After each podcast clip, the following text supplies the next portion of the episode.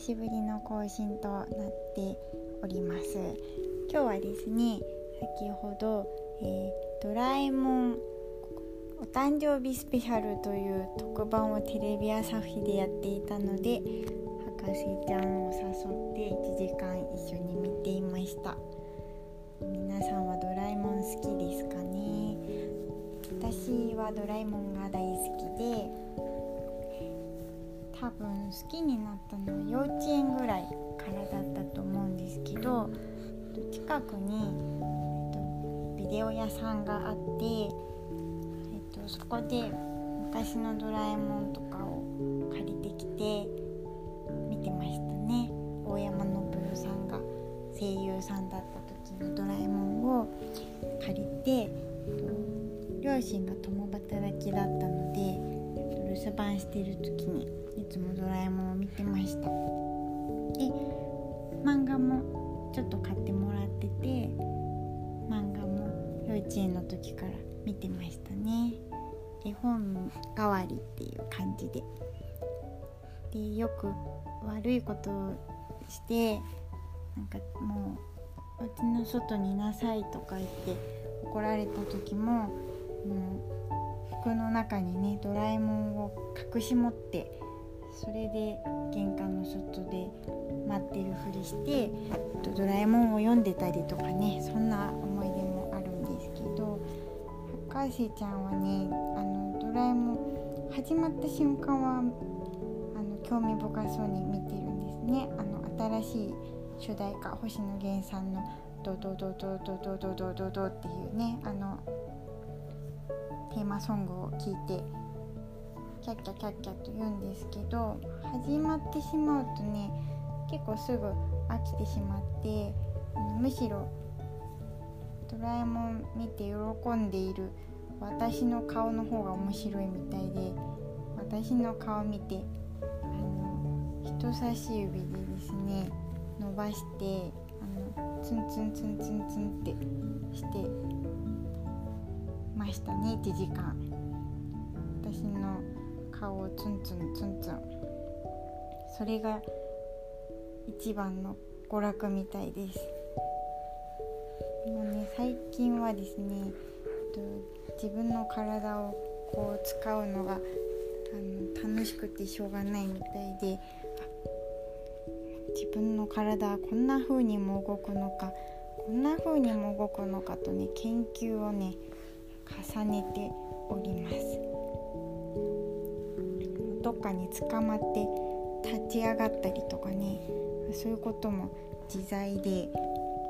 家の中ね今までほとんど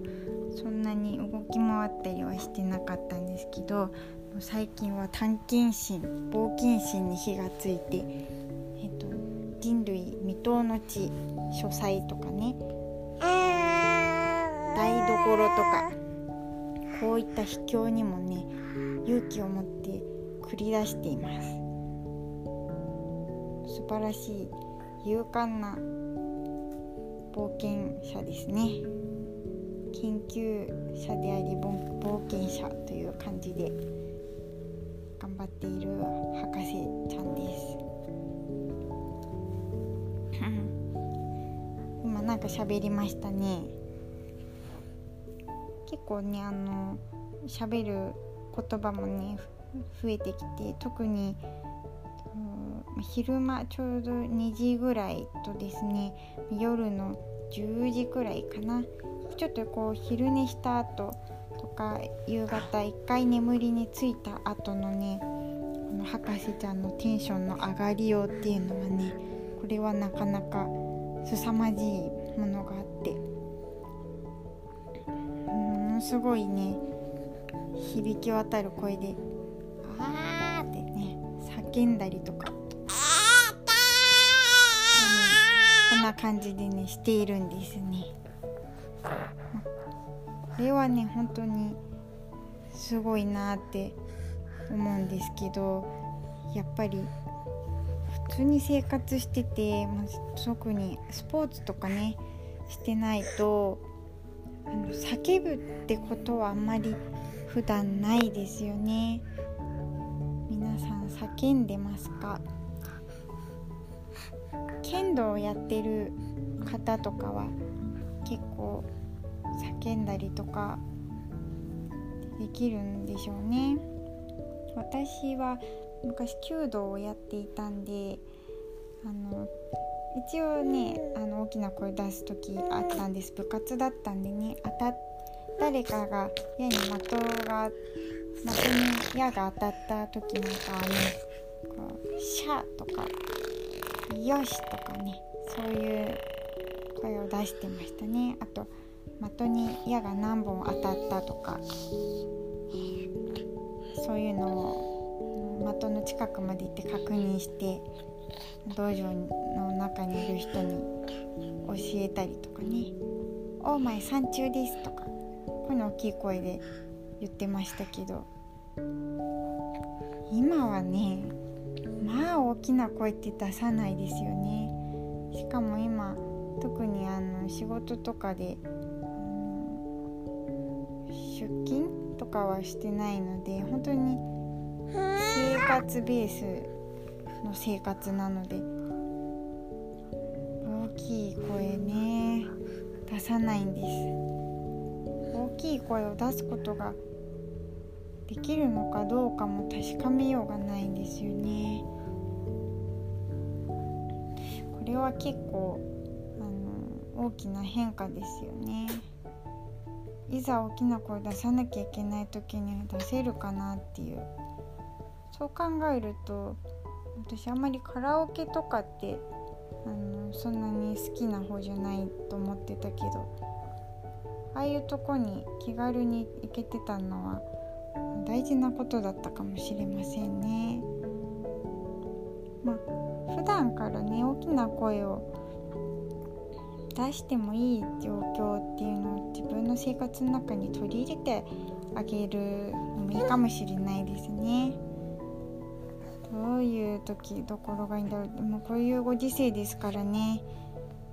本当に難しくなってきましたそういうことが皆さんどうされているでしょうか？いいアイデアがあればあの教えていただきたいと思います。よいしょ。お今はですね博士ちゃんは結構あの登るのが好きなんでね。今も私に登ってますけど。やっぱりちょっとでも高いところに行きたくなるっていうのが人間の本質なんでしょうか。あの全く手の届かないところに興味はないみたいですけどやっぱ手の届くところはねもうどんどんどんどん上がっていきたいみたいですね。これは一体何でかしらやっぱり猿だった時の記憶があるんですかねこうやっぱり木の上に登ってなるべく遠くを見渡したい自分の身の安全のためにもそうでしょうしあとは好奇心やっぱり人間は好奇心がないといけませんね好奇心っていうのは人間を人間たらしめてくれているもののような気がします。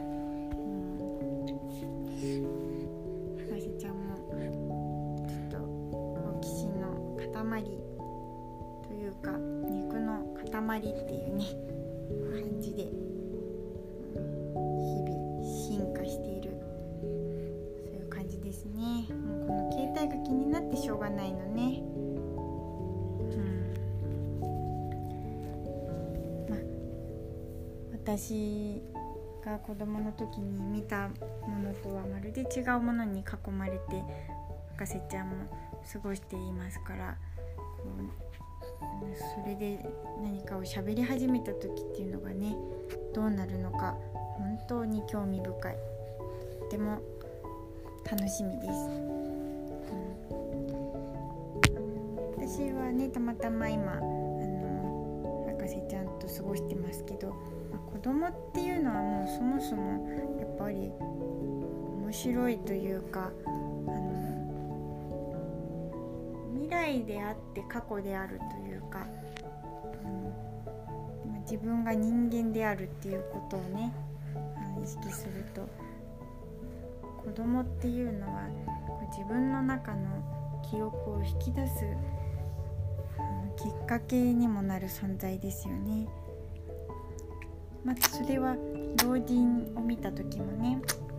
なんかそこに人間とはっていう何か考えさせてくれる。なんか、ね、そういう記憶と思考の引き出しのようなねものをね老人と子供っていうのは両方ともね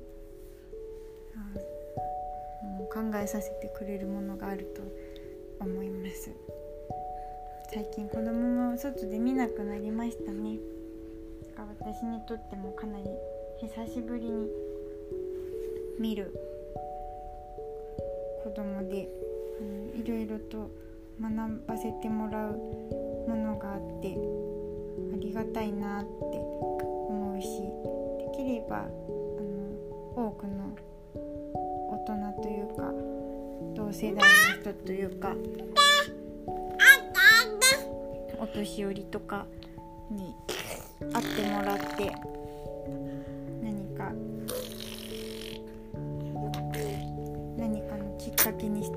ったり博士ちゃんにとっても